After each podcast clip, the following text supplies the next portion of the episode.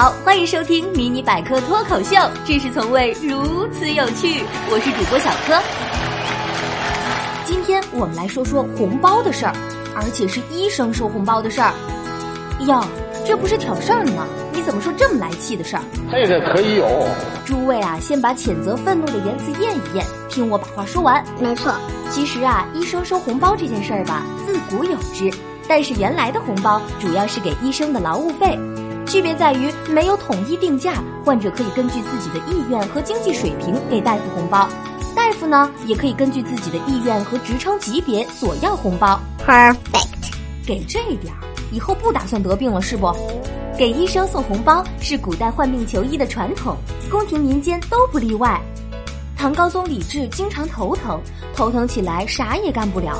保健团队里有位胆儿大的大夫叫秦明鹤，提出要给皇帝头上针灸放血。不得不说，这位秦大夫为了治病救人，真的是豁出去了。哎呦，不错哦。就算病人脾气好，病人家属什么脾气，心里没个数啊。这不，武则天皇后当时就变一闹了，来人，拖出去把他斩了。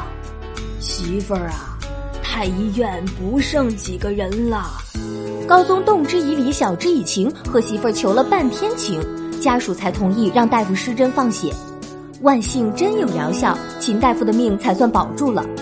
则天皇后也算明事理的人，让财务给秦大夫包了个大红包。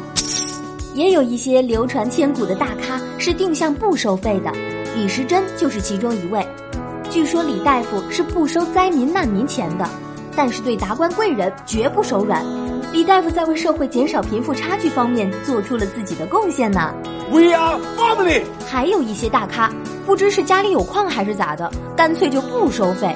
三国时期有一位叫董奉的大夫，他常年为人治病，却不接受别人的酬金。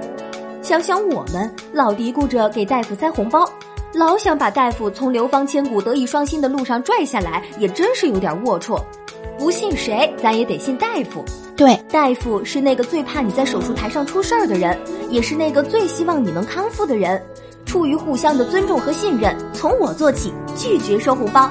但你们可以给我点赞评论呀。完美。今天的节目先到这里了。今日互动话题：有人说家人生病了，不给医生红包总觉得不安心，但给了又觉得医生真无耻，竟然收我红包。你怎么看待这件事呢？